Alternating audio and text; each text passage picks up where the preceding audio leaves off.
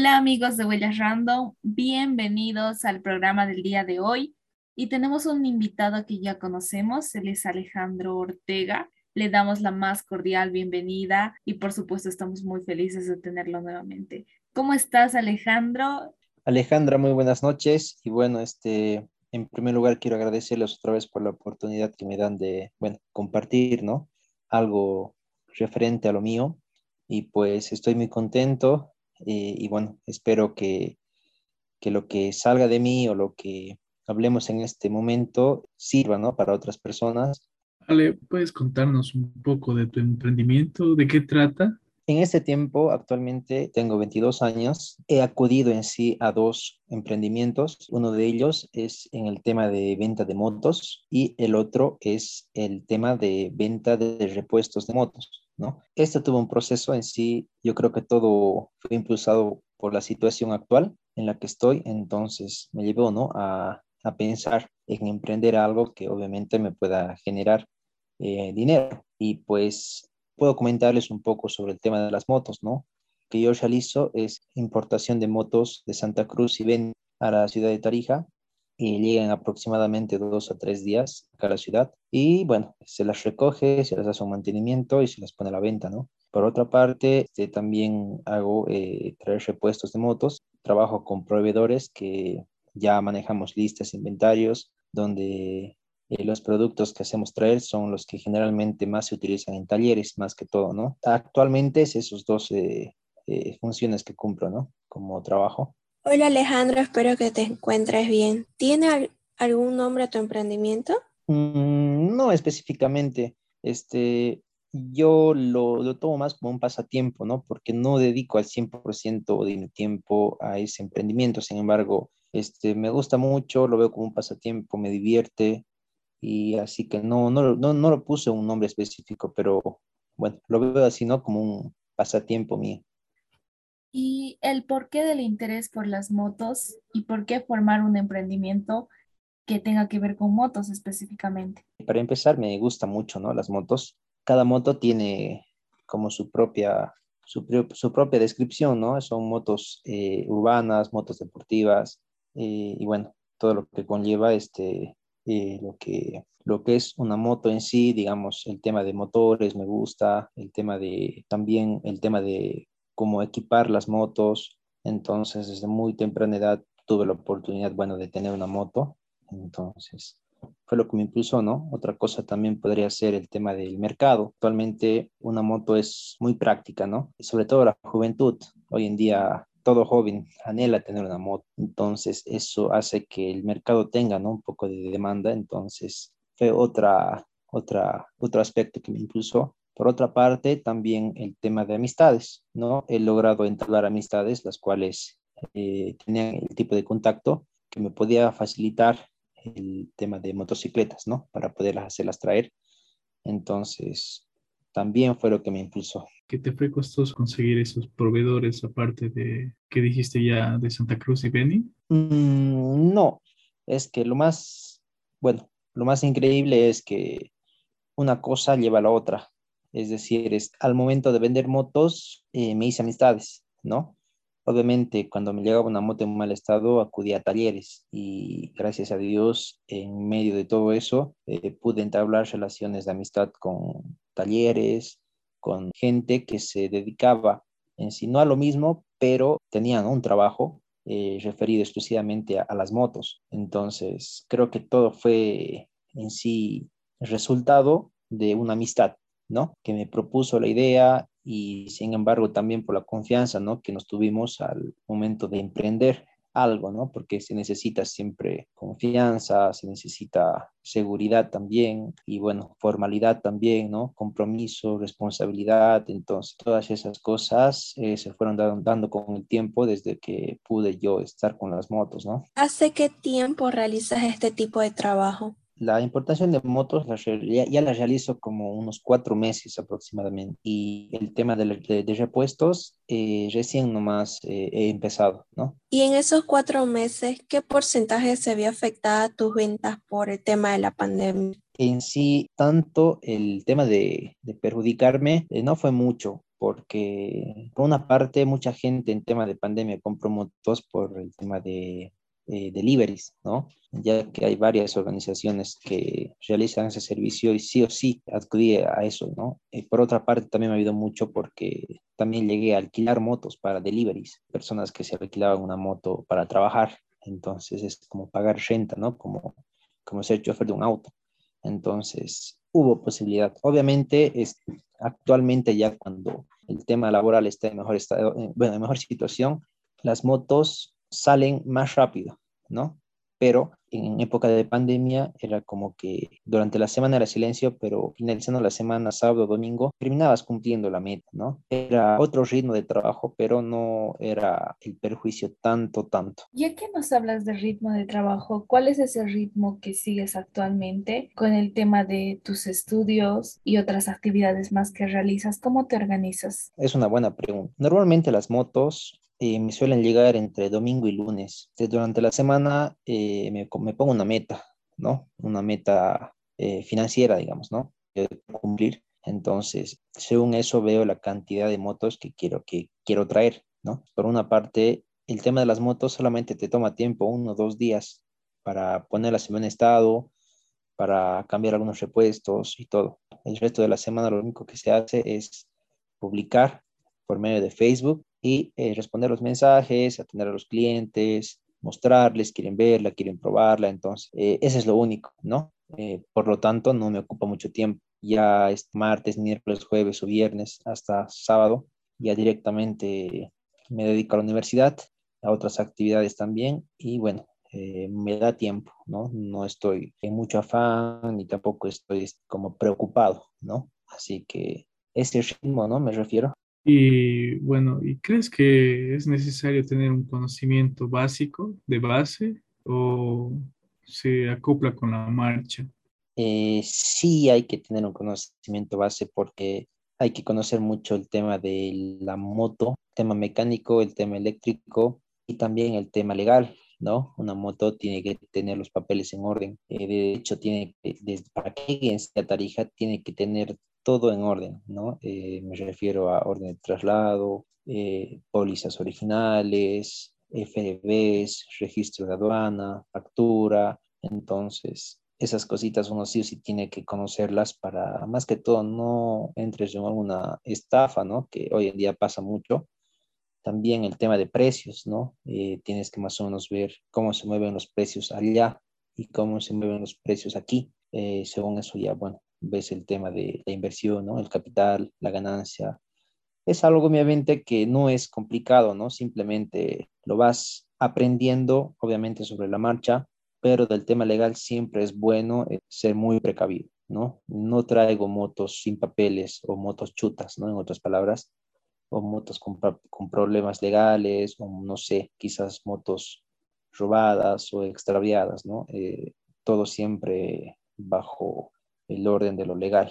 Y es necesario tener ese debido cuidado para evitar todo tipo de problemas, ¿no? Nos mencionaste el Facebook. ¿Solo manejan de esa forma su marketing? Es la herramienta que más he usado hasta el momento, pero eh, con el tiempo, como digo, ¿no? Como una cosa lleva a la otra, he alcanzado contactos que ya directamente muchas veces me encargan motos, ¿no? Es como que quiero una moto, no sé, de tal cilindrada, tal tamaño o tal tipo de moto búscamela. Entonces yo lo que hago es hacer buscar allá, eh, me mandan fotos, videos, yo mando al cliente, muchas veces traigo directamente para el cliente, yo no las publico. La mayoría de las veces sí, otras no las publico. Y bueno, pues sí, porque Facebook es eh, bastante global, ¿no? Aparte de que publicas en, la, en, en el sector de compras y ventas, alquileres, artículos y todas esas cosas, también publicas en grupos. Eh, está, por ejemplo, todo Motos Tarija, Motos Tarija, está obviamente Inmobiliaria Tarija, y bueno, más o menos me, muevo con ocho grupos, que es exclusivamente de motos, ¿no? Entonces, por esa parte hasta el momento no he tenido la necesidad de ir a ferias o, o llevar a las autoventas o algo así, ¿no? Directamente a domicilio las muestro. Y creo que es una experiencia totalmente interesante. Las redes sociales es una actividad muy, muy buena con respecto a todo tipo de emprendimientos en ventas y creo que es un buen elemento para poder usarlo. Ahora, con respecto a términos legales, a poder traer tu moto en el marco de lo que es la ley, ¿cómo te informaste o cómo lograste tener toda esa información para manejarlo de esa manera? Por una parte, con la persona que hacía traer las motos, obviamente al principio hubo una desconfianza grande, ¿no? Haces traer motos alrededor de 3 mil bolivianos, 4 mil, 5 mil, de todo precio, ¿no? Entonces, depositar la plata y muchas veces que no te llegue la moto es lo peor que te puede pasar, ¿no? Entonces, lo que yo hice eh, fue muchas veces acudir a DeepProbe. Entonces, en DeepProbe te indica bien el tema de remarcaciones de motos, eh, número de motor, número de chasis, número de placa. También hay que tener mucha experiencia con el tema de los impuestos, las infracciones policiales. Todo eso influye el precio, el modelo de la moto. Eh, una moto con mucha deuda de impuestos es complicado venderla muchas veces no la gente prefiere como que al día, ¿no?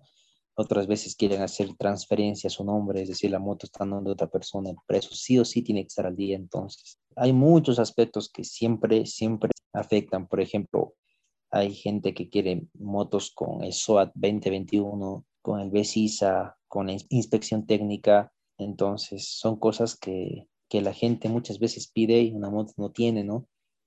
Eh, entonces, sí, por ese lado por Diprove, por otro lado con el amigo que hago traer las motos también, me dio una ayuda. Y bueno, lo bueno de las motos es que no se maneja mucho como un auto, ¿no? Muchas veces lo único que, que formaliza la venta es un documento de compra y venta, una minuta de compra y venta, un poder notarial, un documento privado, un, un documento declarativo, donde pasa de poseedor a poseedor, ¿no? La moto. Entonces, esas cositas las vas aprendiendo en el camino, las vas aprendiendo con la prudencia más que todo, ¿no? Y hablando de este tema, algo que tal vez nos preguntamos muchas personas es, ¿qué características debo ver en una moto antes de comprarla? Bueno, lo primero que tienes que ver es el tema legal. La moto llega con la póliza Normalmente llega con tres pólizas mínimo. O en sí llega una póliza original y las demás copias, que una póliza original es suficiente para ver que, o sea, que es un documento legal, ¿no? Después también hay copias legalizadas que también sirven, ¿no? Detrás de la copia hay un sello de legalización donde dice que tal documento es copia fiel del documento original. Entonces, esas cosas hay que tener mucho en cuenta. Eh, la póliza, el FRB, el FRB es el registro de aduana. En ese papel están las descripciones de la moto, qué número de chasis lleva, qué número de motor, qué cilindrada de motor, qué marca de motor, qué color, qué modelo, año de fabricación. Entonces, en ese papel lo que tienes que hacer es buscar el número de chasis de la moto que normalmente está eh, bajo el manubrio, en esa parte donde está la horquilla y el número de motor lo lleva eh, en el lado normalmente izquierdo del motor abajo. Entonces tiene que coincidir eso con el papel. Si es que en todo caso ves que no coincide el motor, que es llevaría a ser motor cambiado. Si es motor cambiado, sí o sí tiene que tener una póliza del motor o la factura del motor, ¿no? Para tener en cuenta eh, la providencia del motor, ¿no? Que no es de mala procedencia, ¿no? El tema legal. Por otra parte, hay que tener mucho en cuenta el tema mecánico, Normalmente lo que la gente se fija es que no humee la moto. Hay, hay motores que, bueno, un tema mecánico, ¿no? que son a varilla, cadenilla, entonces eh, se fijan el ruido del motor, se fijan mucho la cilindrada, que no esté botando aceite. Por otra parte, también el sistema eléctrico se fijan, siempre preguntan, ¿no? Lo más primordial, el tema de luces, guiñadores, tablero. Entonces, eh, según el modelo de la moto, uno se tiene que fijar eso, ¿no? También según el precio, porque hay motos económicas que están acorde al precio, ¿no? Y obviamente si estaría todo en excelente estado, el precio sería más alto. Entonces uno compra según la posibilidad que tiene, ¿no? No porque una moto no tenga luz, eh, no vas a comprar, ¿no? Si es que está barata, la compras, ¿no? Y ya más allá la haces arreglar. Entonces, es conforme a la posibilidad que tenga uno también lo que busca, ¿no? Bueno, ese sería mi consejo. Y hablando de tantas formas de motos, cambios que también creo que le haces arreglos, ¿esas motos son cero kilómetros? Bueno, hasta el momento yo he traído motos desde modelo 2005 hasta modelo 2019, ¿no? Ahora, no conviene traer una moto de modelo 2010 para abajo porque eh, para tramitar su placa es más complicado. Mm, muchas veces no aparece en el sistema el número de importación que está en la póliza. Eh, aparte de eso, el precio también es más elevado. Normalmente, para tramitar una placa eh, de 2010 para arriba te cuesta 550 bolivianos, ¿no? Que puedes tramitar una placa con dígito 55 a nombre de la persona que compre la moto, ¿no? Pero de 2010 para abajo te puede costar, depende, en Santa Cruz te, te, te cuesta 1100 bolivianos tramitar una placa. Entonces, las motos no llegan cero kilómetros. Las motos llegan con un recorrido, muchas veces llegan con varios cambios, inclusive con reparaciones en el motor, llegan con anillas cambiadas, eh, cilindros cambiados y bueno, pues este, también se trae motos 2017, 18, 19, donde obviamente llegan en mucho mejor estado, donde no ha sido nada cambiado, ¿no? Incluso poco recorrido, entonces llega de todo. Bueno, y según eso también el precio se, se ve, ¿no? Sé que todo emprendimiento tiene problemas y que también no siempre es como uno se la imagina la situación. ¿Cuál fue uno de los mayores problemas que enfrentaste en cuanto a las motos? Lo bueno de este emprendimiento es que no pierdes. O ganas o recuperas tu capital, pero nunca pierdes. Entonces, el mayor problema que he tenido es que muchas veces las motos por las fotos o por los videos se ven de una manera y cuando llegan aquí, pucha, ¿no? Es como para tirarse de cabeza. Llegan en mal estado donde, bueno, no te queda más que invertirle, ¿no? Problemas que estando allá te decían una cosa y aquí llegaba otra, ¿no? Eso obviamente es un error que se puede solucionar cambiando allá en Santa Cruz o en Beni, mayormente va un mecánico a buscar moto. Entonces, cambiando de gente, ¿no? Pasó esto una vez que me dijeron que era 2017 y era 2016, que no estaba humeando y que sí humeaba, que no estaba chocada y sí estaba chocada. Entonces yo automáticamente lo que hice fue al que me le traía las motos descontarle a él y decirle que cambie la persona con la que va, con la que trabaja allá. Y bueno, cuando lamentablemente uno no hace bien su trabajo, se le reemplaza, ¿no? Y eso fue lo que hizo. Entonces, es un problema que sí, sí se ha solucionado, pero que obviamente eh, no has cumplido ¿no? la expectativa con la moto muchas veces. Querías ganar una cifra, pero bueno, al invertirle obviamente ya reduce. Eso más que todo normalmente me pasa. Hablando en el ámbito económico, ¿cómo conseguiste el capital suficiente para comenzar con este negocio? Yo he con 3 mil bolivianos en sí, con el dinero de una moto que hemos vendido que era eh, mi prometida hoy en día. Bueno, pues lo que se hizo fue, obviamente la moto ya necesitaba ser renovada, entonces la vendí y bueno, compramos otra, la volví a vender, compramos otra y bueno, nos dimos cuenta que sí había movimiento, ¿no? Entonces, eso fue un inicio con 3 mil bolivianos. Por otra parte, mi suegro me, me prestó otro monto de dinero para que lo trabaje. Y el acuerdo era que yo obviamente le dé un porcentaje de las ganancias cada semana, ¿no? Estuve trabajando con 7.100 bolivianos al inicio. Eh, en otro tiempo más allá, mi suegra también me prestó otro capital, ¿no? Porque vieron que hay mucho movimiento de las motos, entonces básicamente trabajaba con dos capitales, ¿no? Y bueno, actualmente ya solo estoy trabajando con dos capitales, que ya sería el mío, que bueno, ya es fruto ¿no? de todo este tiempo de trabajo, y el de mi suegra, ¿no? Con esos dos capitales trabajo. Qué interesante que es muy importante el apoyo familiar, sabiendo que nos dijiste al principio que ahora tu emprendimiento es como un hobby. ¿Crees que en un futuro puede convertirse un trabajo formal? Yo que, que estoy viendo bien de cerca esto, como en todo mercado, siempre hay competencia, ¿no? Y actualmente hay muchas, muchos, muchos otros que hacen traer motos también y me he dado cuenta que el mercado se está saturando. Si tú entras en Facebook, pones compro moto y ahí te llueven como de 15 a 10 motos que quieren vender. Eso hace obviamente que el ritmo baje, ¿no? Y es por eso que he abierto otra puerta para ya no traer motos, sino repuestos de motos, porque me he dado cuenta que hay mucho taller de motos. Entonces, yo no quiero vender a gente particular, yo quiero vender a talleres obviamente con el precio más barato. Entonces, como que le he pensado bien y he dicho, si hay exceso de motos, entonces prefiero ya no traer más motos, sino prefiero traer repuestos para ese exceso de motos, ¿no? Porque qué moto no se arruina, toda moto siempre, todo lo mecánico del fierro siempre, siempre, siempre se desgasta, siempre se cambia, siempre se arregla, ¿no? Entonces, de ese modo es que ya estoy pensando no dar tanta importancia a las motos y dirigir más el capital a los repuestos, ¿no? Y bueno, este, más que todo, el tema de los repuestos, sí, tengo yo el anhelo de más allá poder poner una tienda, ¿no? Que se pueda trabajar sola, un encargado y bueno, que la tienda, ¿no? Ese es el objetivo que tengo ahorita.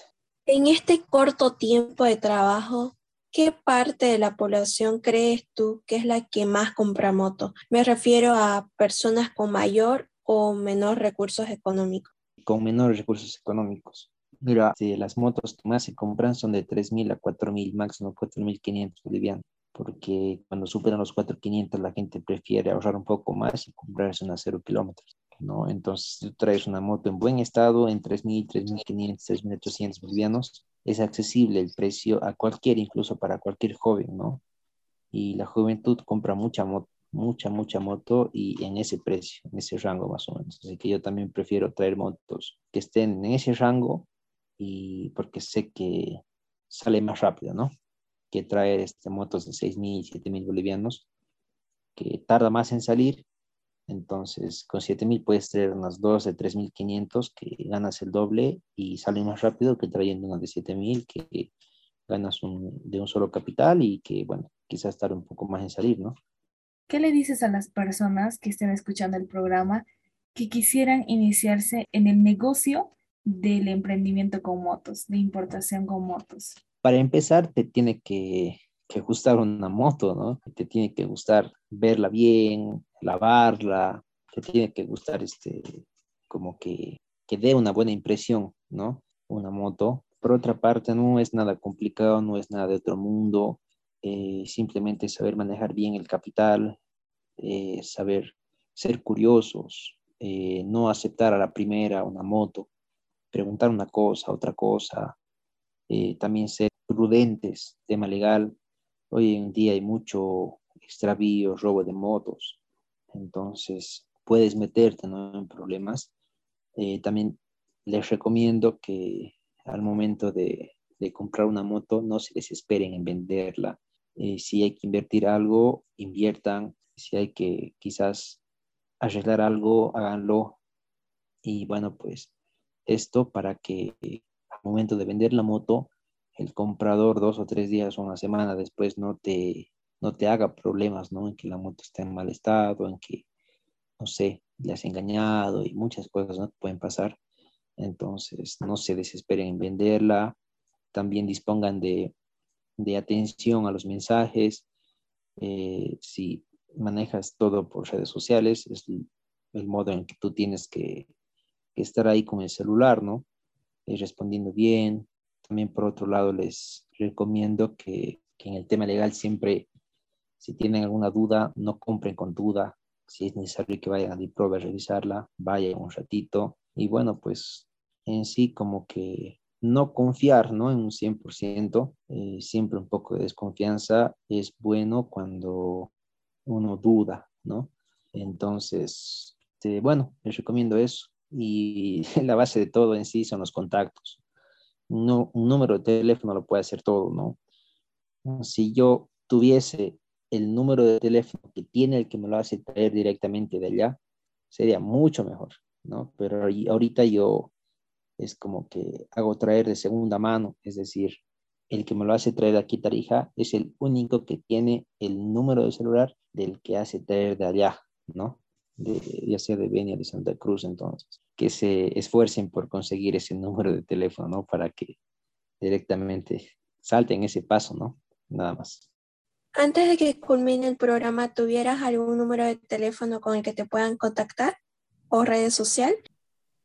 Pueden contactarme al 65 81 7711 o en Facebook que estoy como eh, Luis Alejandro Ortega Vargas.